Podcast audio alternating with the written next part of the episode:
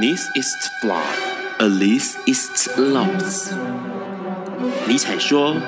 没有事实，只有诠释。”幸好在本瓜的世界里，问题永远比答案重要。今晚，让我们一起。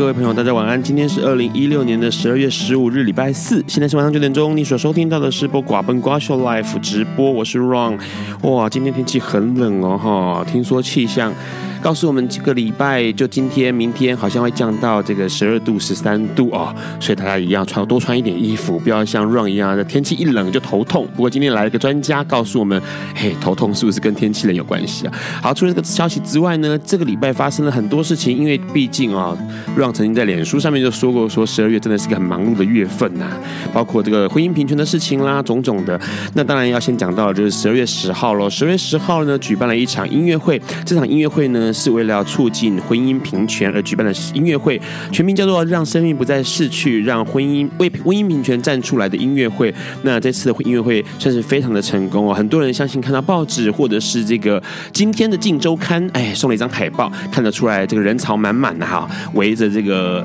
整个景福门周边全部都是人潮，据估计有二十五万左右。当然，听说这是保守数字，因为对于我们这种呃已经有经验的集会的朋友们来计算哦，看。起来应该是有到三十万啊！那当天呢，还来了非常多非常多的艺人支持婚姻平权，那包括了舒米恩啊、戴爱玲、林凡、何韵诗、陈珊妮、哈许他们都上台表演哦。那当然，郭恒奇郭老师也上台表演。那这些好朋友们呢，当然哎，为了婚姻平权不惜站出来淋雨哦，真的是淋雨啊！然后每个人唱一首歌，因为时间很赶，所以呢，但是很精彩，然后很多人也觉得很感动。但是在感动之余呢，其实好像发生了一些事情哦，因为隔三天之后，也就是十月十三号，居然在网络上面传出说，有个女同志因为上凯道表达支持，哎，被家人发现，然后呢囚禁在家里面，她自杀身亡，哎，而这个消息传出来之后，很多人都在传。那当然，Run 这边也有收到这样的讯息。那但是一看到的时候，其实 Run 是挂好了一个大问号在脑中啊，因为想说到底这是真的假的还不清楚。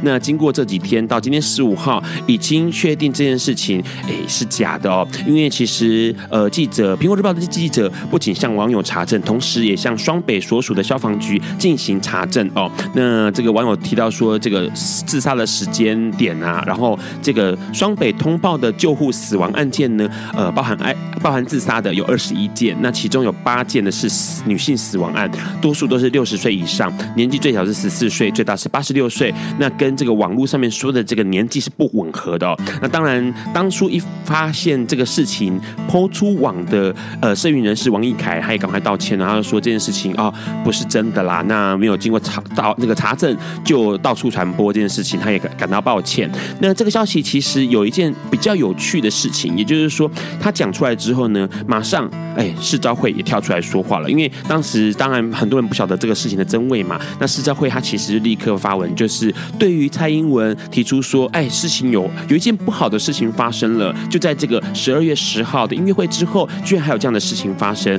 那蔡英文你是不是？应该说说话呢。是在会他说：“他说蔡英文，你到底扮演什么样的角色啊？哦，你是这个价值中立、做现象描述的学者呢，还是要强调价值呃这个价值理念，然后推动社会正义的国家领袖呢？”他一直提醒你的蔡英文应该要呃设法让他自己的这个思路更清晰一点啊，然后发声，讲出一些正正在正在发生，然后同时能够带领事件继续往前走的一些语言哦，不要说只。是这个做壁上观呢啊，那当然世道会他说，为了这个女同志啊，为了成为台湾最后一个枉死于歧视与仇恨的孩子，他说小英总统啊，你赶快跑起来吧，这是世道会对蔡英文说的话。不过呢，因为其实很多人会提到一件事情，好像。是不是这件事情是这个反串文？也就是说，有可能是这个反同人士然后所发布的一个消息，然后让这个社会大众更惶惶不安呢？因为其实反同人士他们动作非常的多，哦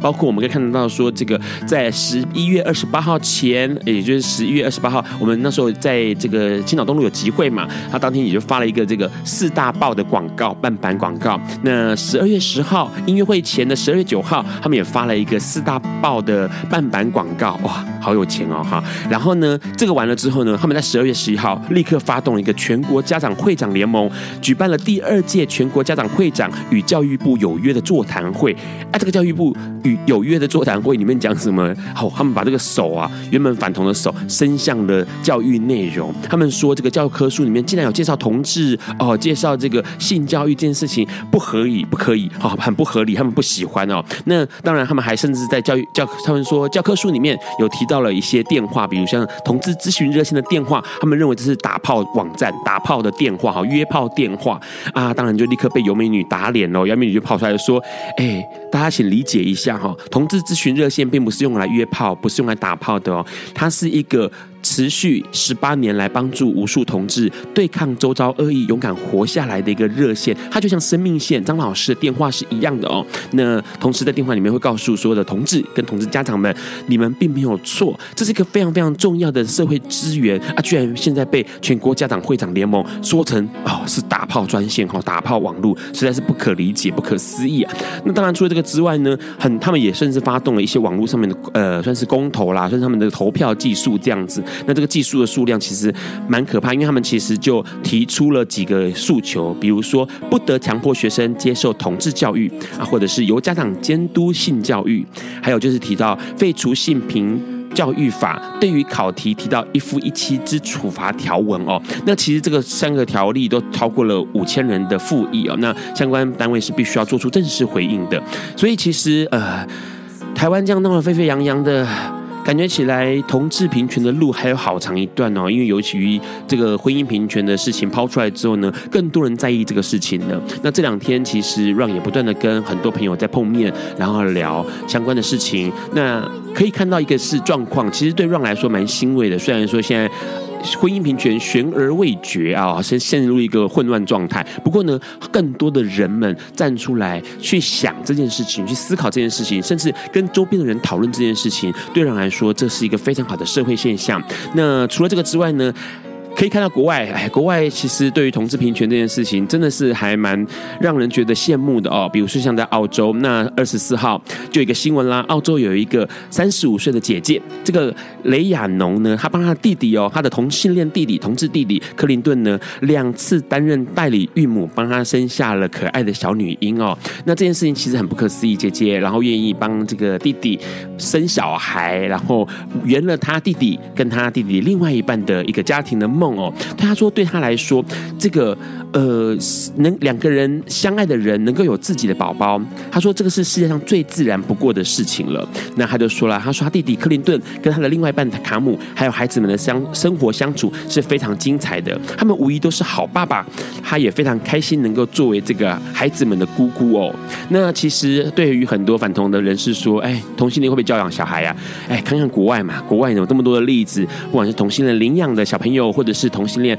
透过代理孕母生下来的小朋友，都是过得很快乐，不是吗？哈，那这个除了消息之外呢，当然就是还有一个消息了，这是这两天发生的，因为这个大联盟呢，过去一直以来都有在菜鸟日举办扮装的这个算是庆祝啦，也算是整整这个新人菜鸟。那过去都常常会有男扮女装的现象，那这次呢已经宣布了，宣布就是说以后未来菜鸟日不可以再男扮女装了，因为很怕会涉及到敏感跟歧视的议题。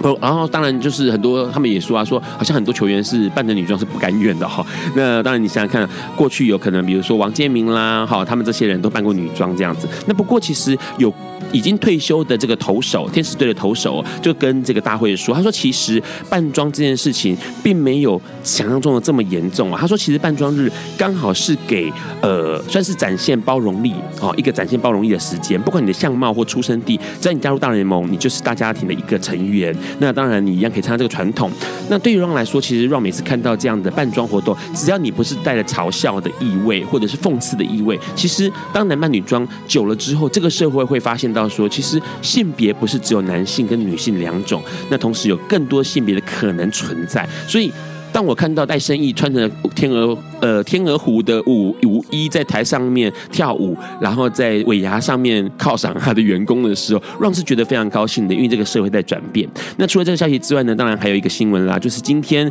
艾滋全促、艾滋感染者权益促进会，简称这个全促会呢，他们在十四号的时候举行了一个记者会，宣布了艾滋感染者目前的侵权状况哦。他们说，其实目前来说，很多感染者是因为有这个感染的状况，所以对于不管是感情上面的啦，或是家庭上面的啦，或者亲密关系、生育权或就医权，都容易被侵权哦。那这件事情其实蛮严重的，但是很多很少人去了解这个状况。艾滋感染者的权益在这个社会上，或者是被歧视的状况，其实一直都没有被正是哦，那待会我们要跟这个今天来宾多聊聊。在这个之前，我们先听这首歌，来宾点的中岛美嘉《爱之华》，雪之华。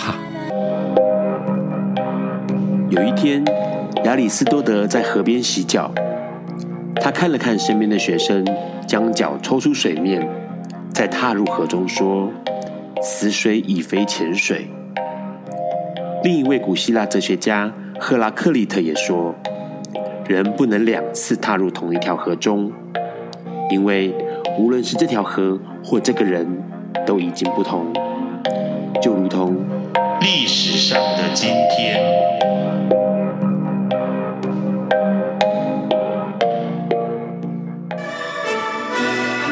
今天是二零一六年十二月十五日，七十七年前的今天，也就是一九三九年的十二月十五日。电影《乱世佳人》在亚特兰大首映了。《乱世佳人》是横跨半个世纪，直到现今都为人津津乐道的电影。不仅在文化上、商业上都获得极大的成功，《乱世佳人》这部片更在一九四零年的奥斯卡奖上拿下最佳电影、导演、改编剧本、女主角、女配角、摄影、剪辑。艺术指导、终身成就、科技效果、厄文·萨尔伯格纪念奖等十项奖项。这个纪录维持了二十年，才被一九五九年的《宾汉》超越。在一九九八年美国电影协会评选二十世纪最伟大的一百部电影中排名第四，仅次于《大国民》《北非谍影》《教父》，而且。《乱世佳人》也是美国史上售出票数最多，也是票房最高的电影。《乱世佳人》由玛格丽特·米切尔的小说《飘》所改编，内容描述一八六一年南北战争爆发的时代之中的人性和感情。除了无情的战争，更深刻描绘了人性的脆弱、贪婪与无助。当然，还有主角们的敢爱敢恨、放荡不羁、懦弱无能、用尽心机。然而，让这部电影成为经典的，是电影中人与人、人与环境，以及人与时代之间单纯直接的爱。许多对于失去才懂得珍惜的怅然，反映出每个时代中人们面对无常人生的勇敢和执着。因此。电影在正式首映前的公开预演，便获得如雷的掌声。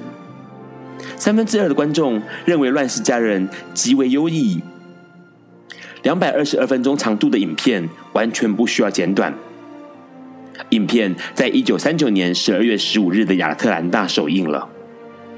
当时不仅举城欢庆，乔治亚州甚至宣布这一天是州的节庆。后来的卡特总统。甚至认为这是他一生中发生在南方最重要的事件。《乱世佳人》里头经典的台词，例如：“当我对自己说绝不回顾是对的，那太折磨人了。它撕扯着你的心，再也无法向前看，看不见现在，又害怕未来，所以才会一直回顾过去。或是明天我会想出更好的办法。”无论如何，明天又是新的一天。这些台词都带给那个时代，甚或每个时代的人们面对自己与环境的勇气。就像《悲惨世界》中，描述面对法国大革命的人们，虽然常常想回头看，怀念旧时代的美好，但要记得往前走，才能开创美好的新未来。就如同现在正努力走在婚姻平权战役的台湾，只有继续往前走，才能开创美好的未来。你现在所收听到的，正是《乱世佳人》的主题音乐。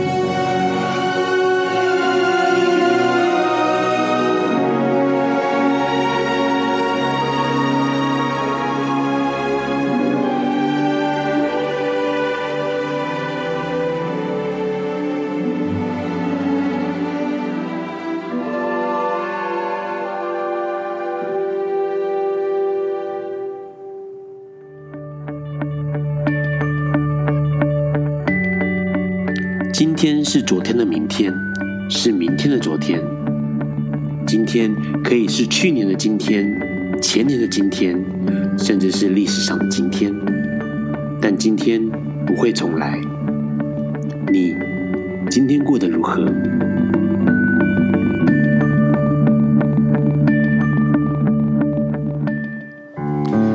你现在正在收听的是《播瓜本瓜秀 Life》直播。刚刚先听到了中岛美嘉的《雪之华》哦，刚刚 Ron 还念成《爱之华》，因为它是收录在第二张录音室专辑《Love 爱》这个专辑里面的。那这首歌很厉害啊！二零零三年发行之后，立刻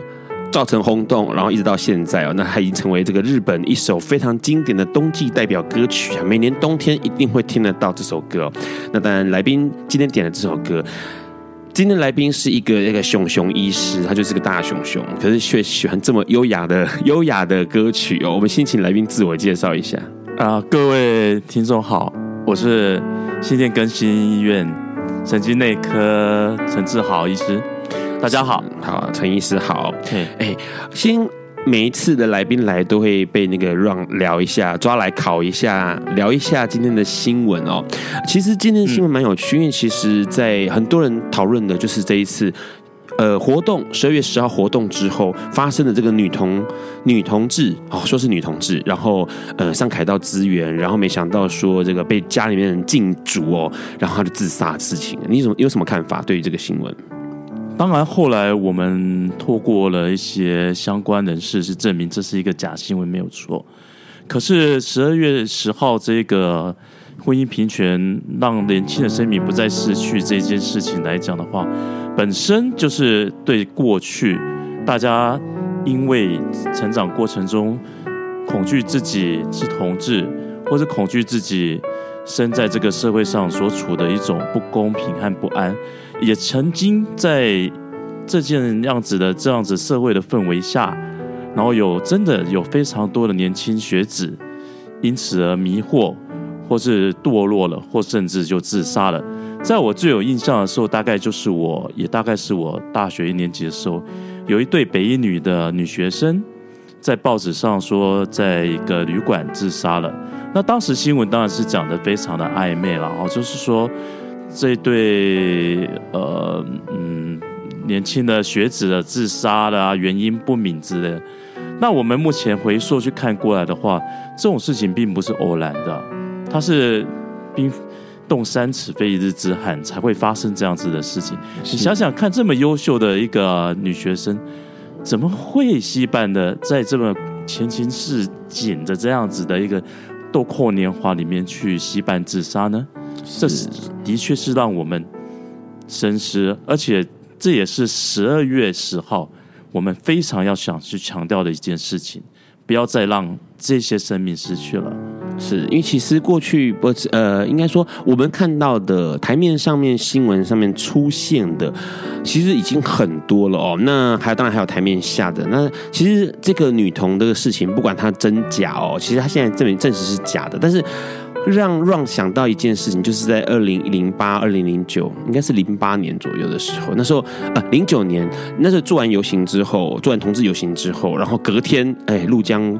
这个中学的学生就跳楼身亡哦，那所有的朋友当然就立刻赶去鹭江这边做一个小小的在围墙外的一个放花啦，然后追思这样子。其实对我们来说，追思是其次哦，当然这是也是重要的啦。但是问题是，其实更让我们觉得去思考的状况，不是说呃要要怎么样追思，要怎么样去呃挽救这个这个事情的发生，而是让我们思考到说，为什么一直到了这么后面的时间了，已经到了快要二零一零年了哦，游行第一届游行二零零三年举办，都已经过了七年了，居然还可以发生这样的事情，而且全世界对于同性议题或者是多元性别议题，已经到了一个算是比较开放的、比较清楚的年代了，居然还是有这种事情发生，实在让人匪夷所思。所以那感觉实在是非常难过。嗯、那除了这个消息，这但这个东西会扯到的就是教育问题嘛？因为说实在话，如果让小朋友很很小的时候就知道了有很多不同的多元的教育。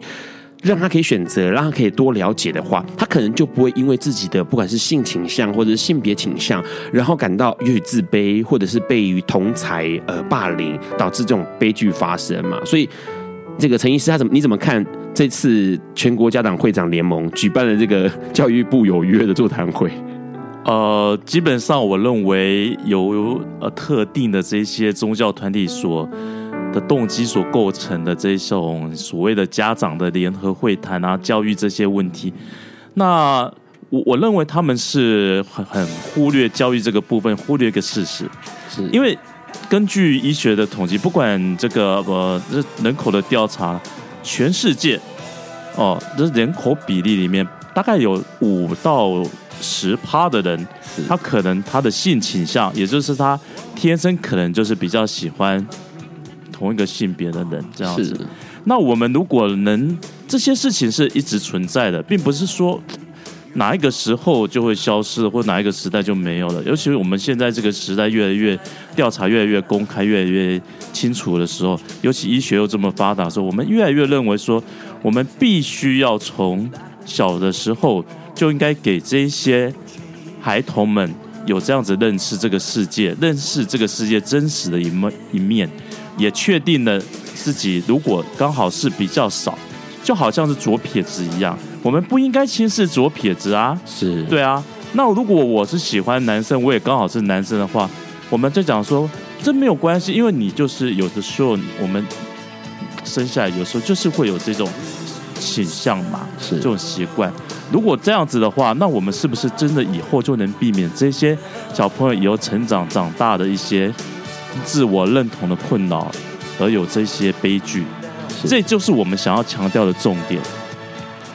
因为其实很有趣哦，因为刚刚陈医师这样讲哦，让让想到一件事情，是之前丁宁啊来上过笨瓜秀的时候，他就提到一件事情，他说为什么婚姻平权这么的重要哦？其实。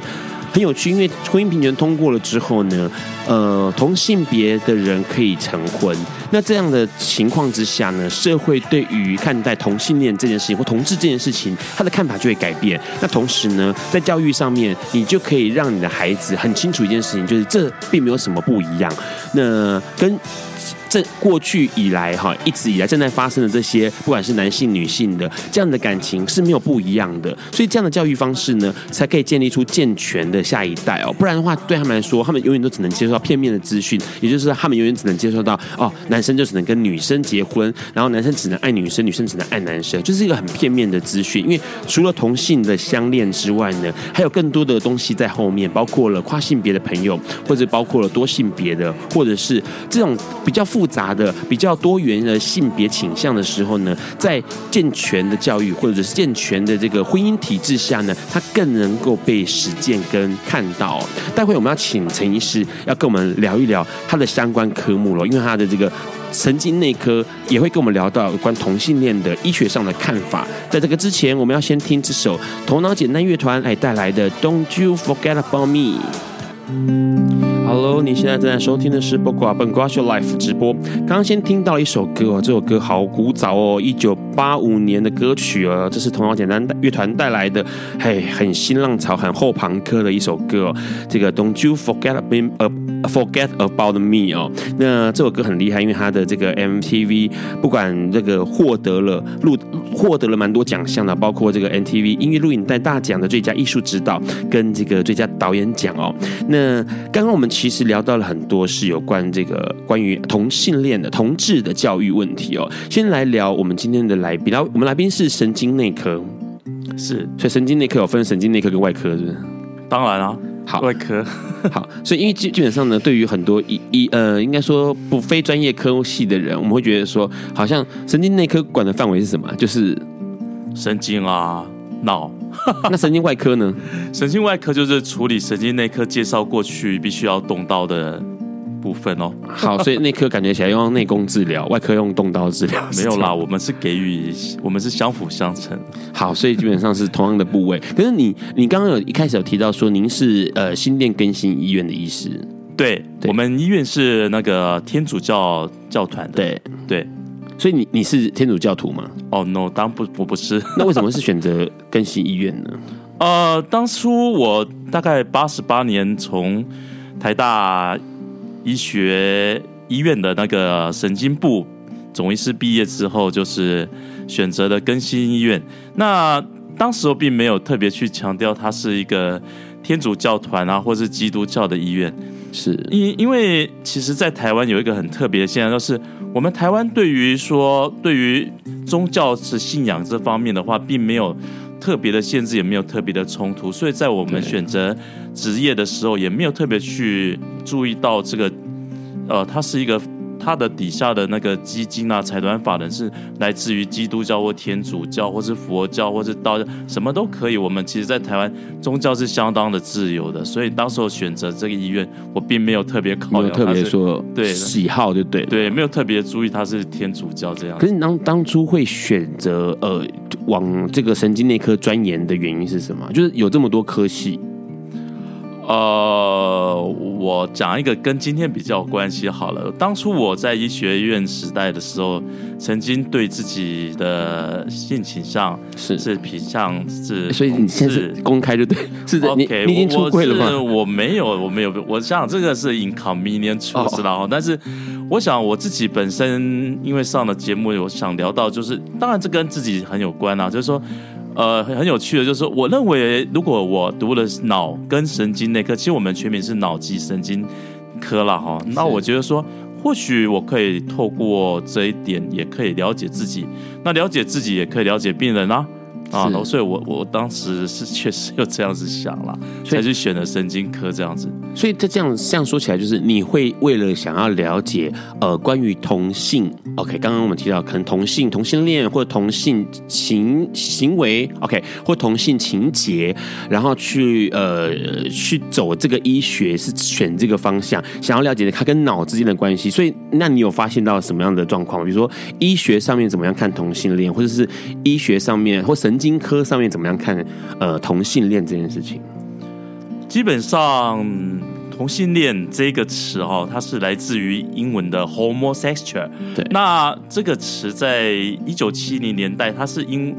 因为我们知道嘛，它已经被排精神医学美国精神医学会排除在人格异常或是那种精神异常之外的。是，可是这个。这个名词啊，这个名词我觉得是不太适合啦，因为这个名词它本身它本身是一个医学的术语，那医学术语它是相对于异性恋而生的。可是这个世界一开始以来，大家只有恋爱啦，哪管你是男生或女生，只是因为有这样子的异常，或是这样子少数的族群，我们把它列为异常，是那才会有 homosexual 这个，才会有这个字眼给他。对，对了，所以我认为一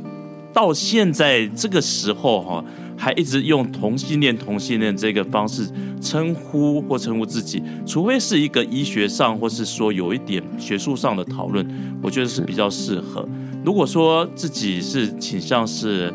gay，就是同志，或是简单说女同，或者是我是跨，我是双，或是说 bi 这样子，我认为这是比较适合的自我称呼的方式，而尽量不要说，因为我认为这个是带有歧视，跟一些历史上一些。的一个比较负面的想法的一个很这样子，所以陈医师的意思就是，简单来说，呃，同性恋这个词汇哦。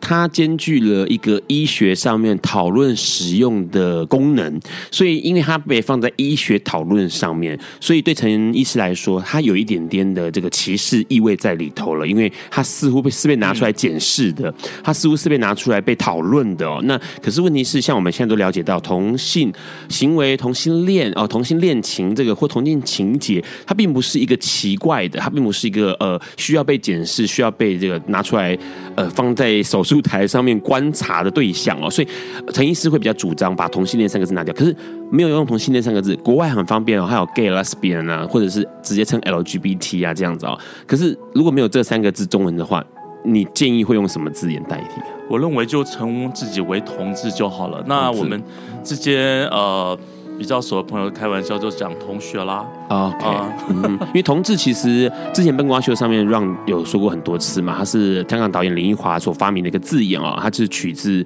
呃国父上 革革命尚未成功，同志仍需努努力的同志这两个字哦，那当然它取代了非常非常多，包括我们现在理解到的 LGBT 或者是国外使用的 Q 哦 Queer 这个字眼呢，当然当然同志对我们来说的脉络是熟悉的，所以很多人现在对讲同志这个字眼。所以，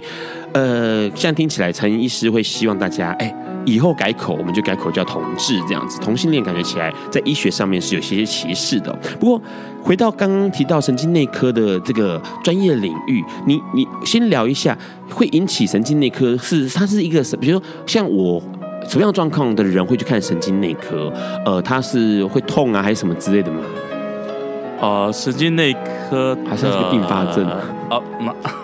呃，脑神经内科它其实本身是一个相当症状相当广泛的一个的病人都会看到的一个科目了哈。是。那最常见、最常见的话，我提出三个疾病好了。第一个是有关于脑血管疾病，也是我们所谓的中风。Okay. 我们照顾大部分住院的病人是这个族群。那第二类的话，就跟目前社会上最火热的话题肠照一样，就是一个失智症。失智症这个事情啊啊，对了，我这个部分要是要补充一下，就是说我们过去呢会把失智症称为老年痴呆症，那我们现在近几年我们努力的改口，把老年痴呆症改成失智症，因为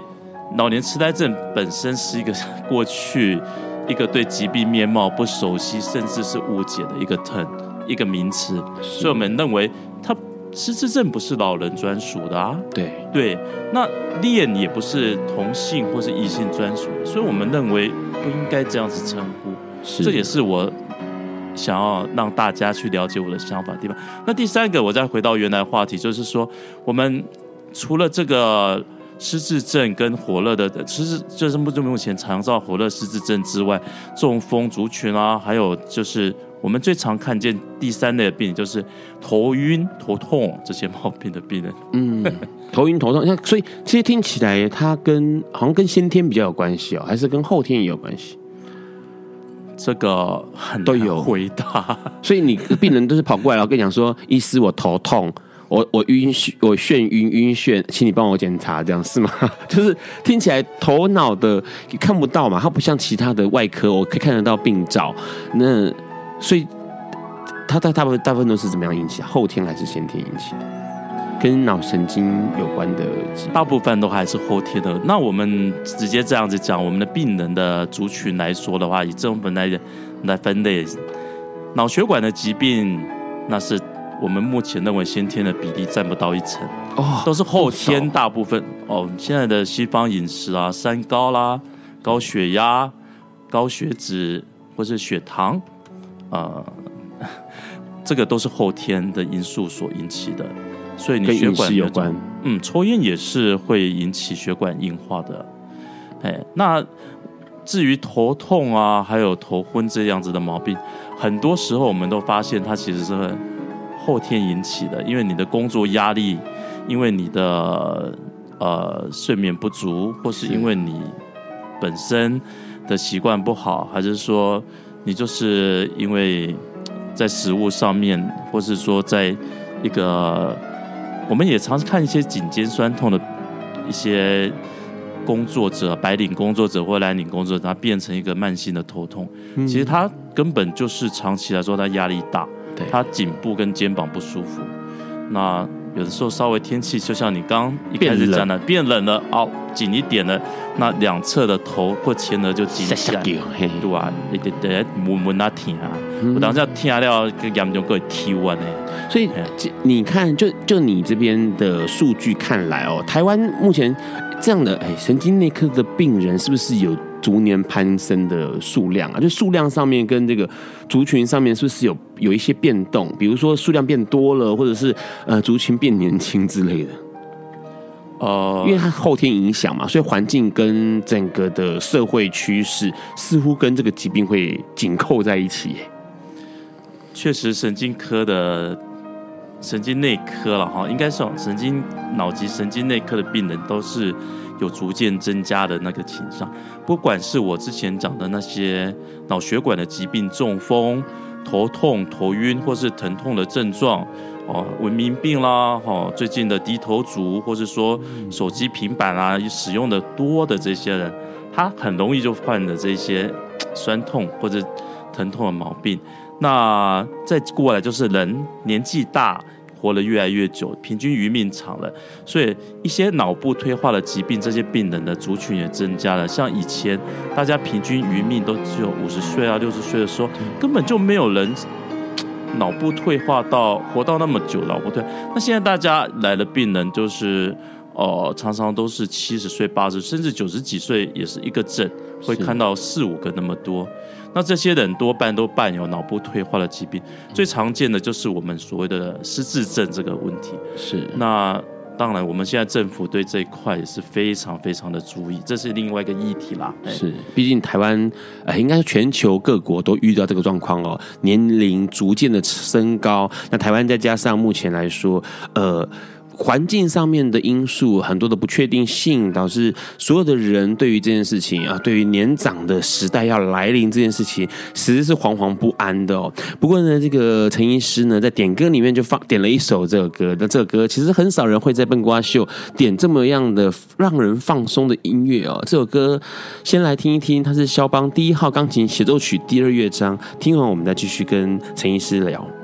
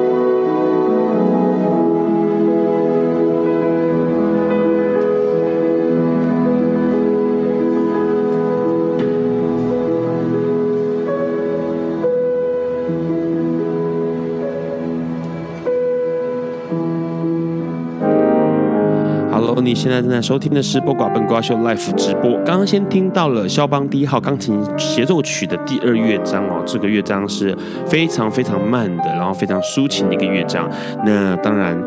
当然，可能志成医师希望我们大家能够放松一下，尤其是现在是晚上时间了，不要再这么紧绷了。其实很有趣，因为呃，这个刚刚提到了脑神经内科跟心血管有关，啊、跟这个我们常常提到的，不管是血脂过高、血糖过高，都是有关系的。哎，基本上陈医师就是一个 熊熊熊族群哦，对大家来说是一个熊熊族群。那你自己不会担心这个问题吗？就是熊会不会比较容易发生神经内科的这？各式各样的疾病，这个这个部分的定义啦，让我来简单的讲一下好了。基本上是源自于国外对于同志族群的一些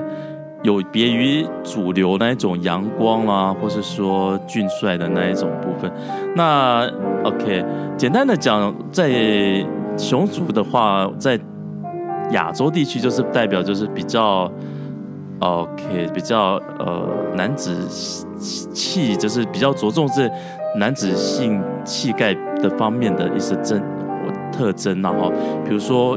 像我们传统的台语啊，台湾的那种要用啊，要壮啊，吼，汉要后后来汉超比较魁梧啦，或甚至看起来比较 man 一点这样子，但但也不一定是如此。但是这样子的一个这样子的一个身材啦，哈，因为大家我看胖或壮的啦，都都是有，哎，这个部分。本来在我们现代越来越现代的饮食里面的话，就容易发现到我们有三高这个问题。当然不是高富帅这个三高，然后是 血高血压、高血脂跟高血糖这三个毛病这样子。那我觉得。如果自己的身体意向啊，自己身体所喜喜欢的是比较偏向于这个呃 BMI 啦，大于二十五啊以上的这些 所谓雄鼠的这一种 BMI，就是我们指的那种身高跟身体的一个比值的一个概概念这样子。嗯，那我认为自己大概每年都要主动的去追踪。那我自己本身是在医院，那我们每年都有定期的健检。那我。尤其是血压这个部分，我们到处都是血压计啊，我都大概是会去注意我自己的血压有没有正常这个样子。嗯，但我本身不瞒各位说，我是有一点高血脂啊。是，但我有在吃高血脂药，不过。前一阵子治疗的还算成功，我也把自己的运动里面多加入一些有氧。我建议大家加一些有氧的运动，只要是喜欢的都可以。那我本身喜欢是打网球，我希望就是各位在这方面能就是说，除了上健身啊、重训之外啊，郊外走走、骑脚踏车啊，都不错。或者说现在 OK，我们在这个北部地区，我们知道从新北市跟那个台北市的那个环河的一些脚踏车的一些便道跟清水公园都做得相当好。是。那我本身假日的时候在打网球的时候，都会发现好多好多的朋友，哎，刚好就是从我身边骑车过去，我们打个招呼。他骑脚踏车，我打网球，那这样子配合起来的话，会让自己。更健康，体力更好，这个样子是。陈医师的意思是说，你想要维持熊的体态啊，不管是壮的，或者是壮胖的，或者是胖的，都是可以的。但是问题是呢，你可能就要每年检查一次你的心血管疾病的相关的指数，不管是血糖啦、血压啦，或者血脂啊，量一下。那当然，平时的话，这个运动上面呢，当然这个你想要维持你的身线嘛，啊，体型身线，当然可能重训要做之外，哎，有氧一定要做，有氧。可能就跑跑步啦，踩踩脚踏车啦，或者是像这个陈医师是打球哦，都是都是好的哦。那什么叫有氧？请上网查哦，不要再 花这个时间讲什么叫有氧。有氧当然就是只要时间比较长一点的这个运动类型啦，那可以消耗比较多的呃，不管是卡路里，或者是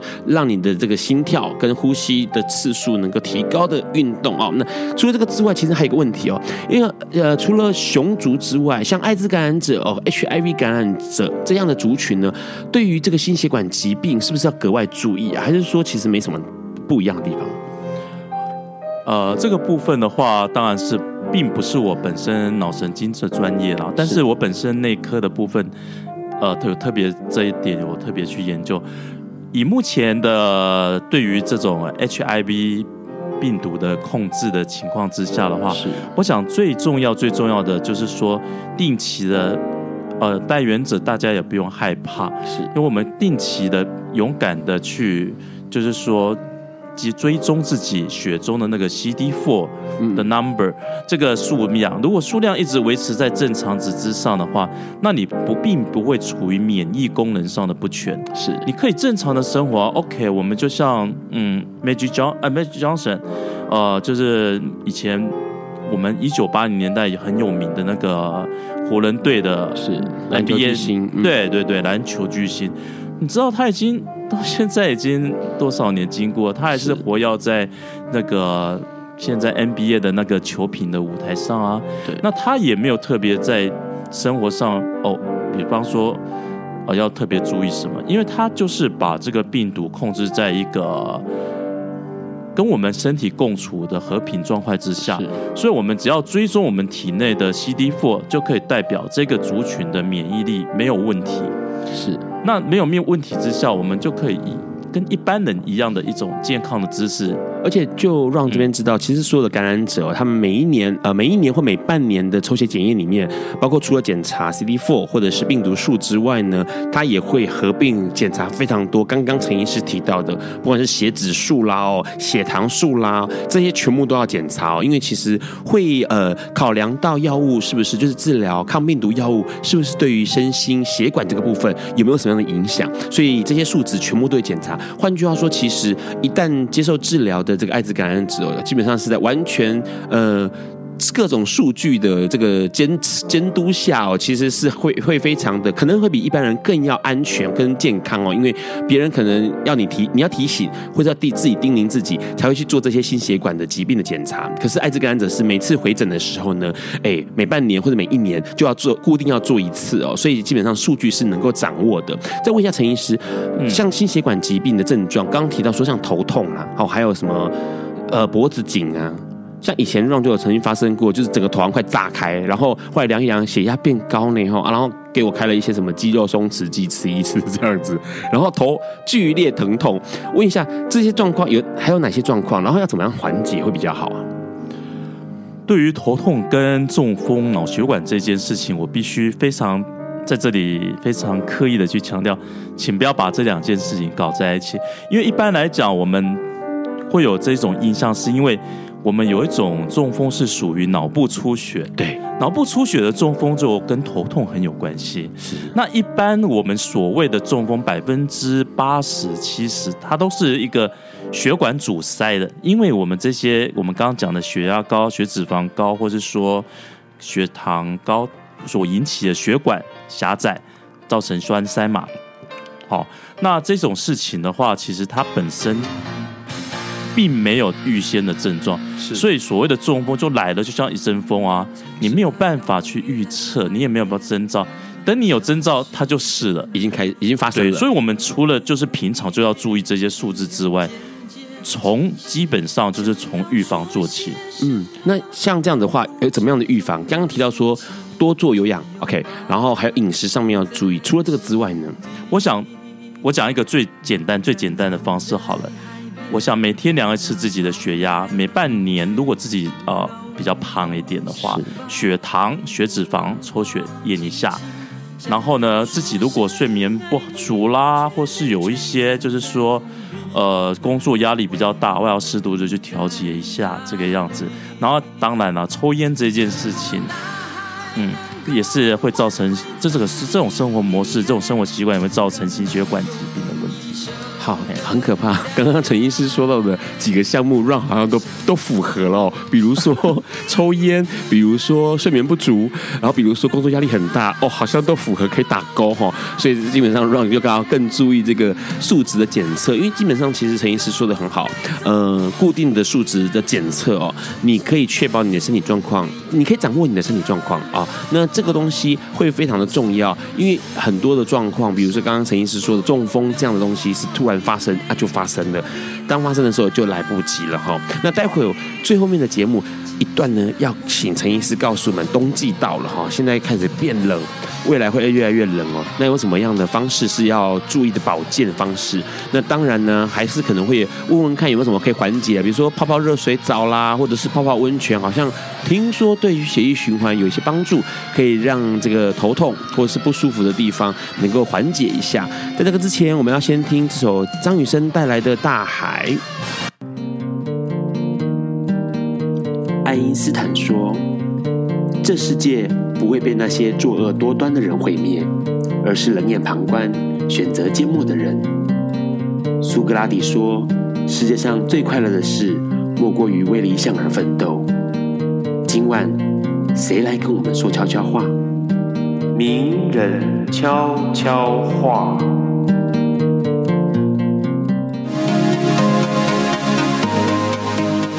大家好，我是邱庆伟。生活是自己的，只有自己知道个中滋味。别人给的感受只是调味，享受自己喜欢的才有意义。接受不完美的自己，接受现在的自己，和自己和好，未来的后悔就会变少。没有人应该一直都快乐，但我们都值得快乐。我们都有悲伤的资格，脆弱不一定是一种耻辱。用自己所有的能力去享受当下的感觉，才是认真的活过。享受自己的生活，享受当下每一个时刻，享受自己现在的样子，你不是孤单的。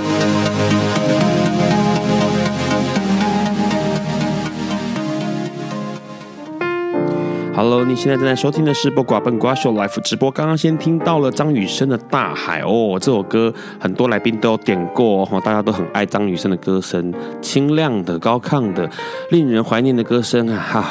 好，最后一段节目呢，要来跟陈医师讨教一下，因为其实刚刚有提到了蛮多呃重要的事项哦。那可是现在冬天了，这两天又特别的冷，相信未来应该还会有这个所谓的超级冷气团啊，或者是寒流会来袭哦。那也提到说这个冬天。变冷的时候，突然呢，很多人都开始头痛哦。有没有什么方法，就是要怎么注意，或者是有什么缓解的方式？冬天，冬天当然是天气会变冷，这当然是我们很幸运的，在台北，在台湾这个地方，台北还享有冬天。其实我还蛮喜欢冬天，可是冬天大家想到就是说火锅啦，哦，泡温泉这些活动。那其实冬天的一些保健预防的时候，我们特别要注意的，就是是在台湾地区的话，好，如果你本身是有这些慢性疾病，是那呃，你真的要注意这个泡温泉这件事，因为其实很多人在泡温泉的时候，或者去做 SPA 的时候，就是因为突然之间的人的变化跟血压过高。好，会导致突然性的中风或心脏病发作。那有些人反而是因为泡了温泉之后血压变得太低，哦、站起来就晕，直接倒下去温泉里面这样子了。因为有的时候血压过低也是会发生这种事情。这个是冬天里面，我觉得说说呃有这些慢性疾病的人要特别注意从事这些活动方面。问个问题，很多。呃，温泉或者是这个有池的地方，都会还配一个冰水池还是冷水池，然后说这样交替使用比较好。哎，这这个听起来它应该交替用，应该就爆炸了吧？哦、呃，这是一个锻炼呐，哈，就是说，一般来说这样子的话，会让自己的血压突然之间忽高忽低，忽高忽低啊，那是。这是在训练一个人的那个自主神经系统的调节平衡这个样子。那你的血压是不是能在这样子的酷寒酷热之中，都能维持一个让自己精神还不错，而且自己能度过这样子的一个挑战的一个方式？那当然。当然，这样子的这样子，我认为是一种训练，也是一种促进血液循环的方式。但是，促进血液循环的方式，我们可以不用那么激烈。说实在的，我是非常建议在冬季的时候，大家不妨，因为冬天大家吃的比较多，比较好。我是建议大家不妨吃饱饭的时候，天气凉的话，出去外面稍微透透气，多走走。不不用说是一定要做重训啊，打球、跑步。其实戴着耳机啊，像我偶偶尔。其实并不想去运动的时候，或外面空气实在太差，我就在一些呃呃地下街嘛，我住的地方就有那种地下街，或者是捷运的地下街，我就在那边穿着布鞋啊，或者是甚至穿着拖鞋，就是快步的来回走，来回走，帮助消化之后，也让自己觉得精神变好。所以听起来宝可梦是个不错的方式哦，是不错，逼着大家上街走一走哦。其实，呃，刚刚陈医师提到蛮有趣的一件事情，就是很多人会，呃，也许。冬天冷啊，就不想出门，然后吃完饭可能就不想动哦。但是问题是，其实这个吃完饭之后动一动，的确是好的，不管是帮助肠胃，或者是帮助您的这个血液哦、血管的流通哦，是其实是好的。哎，再问一个医师一个问题，因为其实像我常常会头痛，然后呢，后来我发现好像哎，给人家推拿或者拔拔罐是有用的。你们这个西中医如何看待这件事情？中医当然觉得拔罐是有用，那你们西医的脑神经内科？头痛相当复杂，说实在的，我自己如果连续看头痛的病人太多，我自己都头痛起来了。嗯，呃，我们有一个在神经科里面有一个很有趣的术语，就是说，头痛真是让人头痛的问题。OK，OK，okay, 如果是以主持人 Ron 来讲的话，我认为你的问题在于你的刚刚那些打勾的项目太多了，对，而且重重点是你的颈肩不舒服。是，如果你可以，你现在透过推拿跟按摩就可以让头痛减轻，其实它就是到你的颈肩，而且是你的后颈靠近头部那个地方放松。嗯嗯，所以的确是让这边拔罐之后是有效的，就是应该就是正如这个陈医师所说，肩颈的部分、脖子的部分、后颈的部分太紧绷了，所以头导致头痛哦。那最后面想要请陈医师说一下，就是保持身体健康，对于医师来说这件事情应该是非常熟悉的项目，也是很多人问过的题目哦。怎么样保持一个比较健康的身体啊？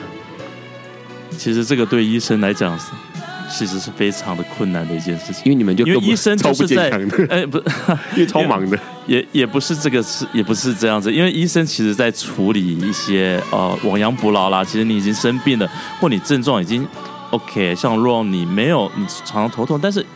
你应该很少求医吧？你没有因为头痛去找医生，因为求医啊，光等挂号之后的时间就让人头痛了，因为实在是太久了。我们当然都是处理症状跟就是所谓亡羊补牢。那如果促进健康这一方面来讲的话，我是觉得自己从自己的生活习惯去改变起，从自己的生活态度去改变起，是，然后接受正确的资讯，然后想想为自己好，为自己的健康去做，一点一滴的，哪怕是一天只改变一点点，都是很有效的。听起来就是神呃，这个所谓血管疾病啦，或者是脑这个神经内科的疾病这件事情，是得要从生活着手去改变，才有可能在也许一段时间之后看到改善之后，身体变诶舒服啊，或者健康的状况啊。刚刚也提到了，不管是呃多做有氧，然后饮食上面的格外注意，同时每年要一定要注意健这自呃掌握自己的这个数据哦，各式各样的数据哦，身体数据这些都是重要的。最后面其实，哎，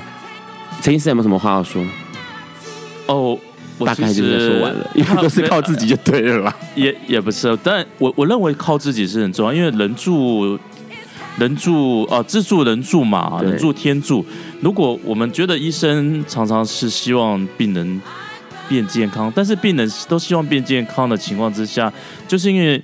他生病了，他生病就是有这个原因。我们如果把这个原因除去或仔细的去分析他的话，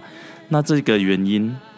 都是他自己引起的。嗯，所以他如果不了解、不配合的话，那其实医生并没有办法。就比方说，我举个最简单，你高血压，你吃太多，你太胖，或者你摄取盐分太多，你不运动，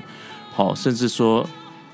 你根本就不配合吃药，是，那我们怎么能帮你把这个高血压控制好呢？来预防你中风呢？对不对？你一定要配合，而且你一定要爱自己，像这首歌一样。像自己像这首歌一样啊，这首歌是呃陈医师点给大家的，这是惠尼休休斯顿啊，惠尼休斯顿的 Greatest Love of All，所有的爱啊，这件事情很重要。那当然，今天很高兴，也很感谢更新医院神神经内科的陈医师啊，陈志豪医师来笨瓜秀，告诉我们这么多宝贵的资讯。其实这个资讯谢谢大家，好像很多人都知道，只是都没有做到而已哦。那不过基本上再次提醒大家，这。冬天就要来喽，越来越冷哦，一定要好好照顾自己的身体。那下一周的来宾呢，会是一个新锐作家贾宜伦，他要来出新书哦，十九号的新书，这个回家斜线呃十九点三四点五一的一本新书，讲的是同志的感情哦。这本新书刚上市，准备要上市了。下一周他要来跟我们聊一聊这本新书的内容。今天很高兴，也很开心邀请到陈医师，谢谢大家，晚安喽！谢谢各位听众，大家晚安，晚安拜拜，拜拜。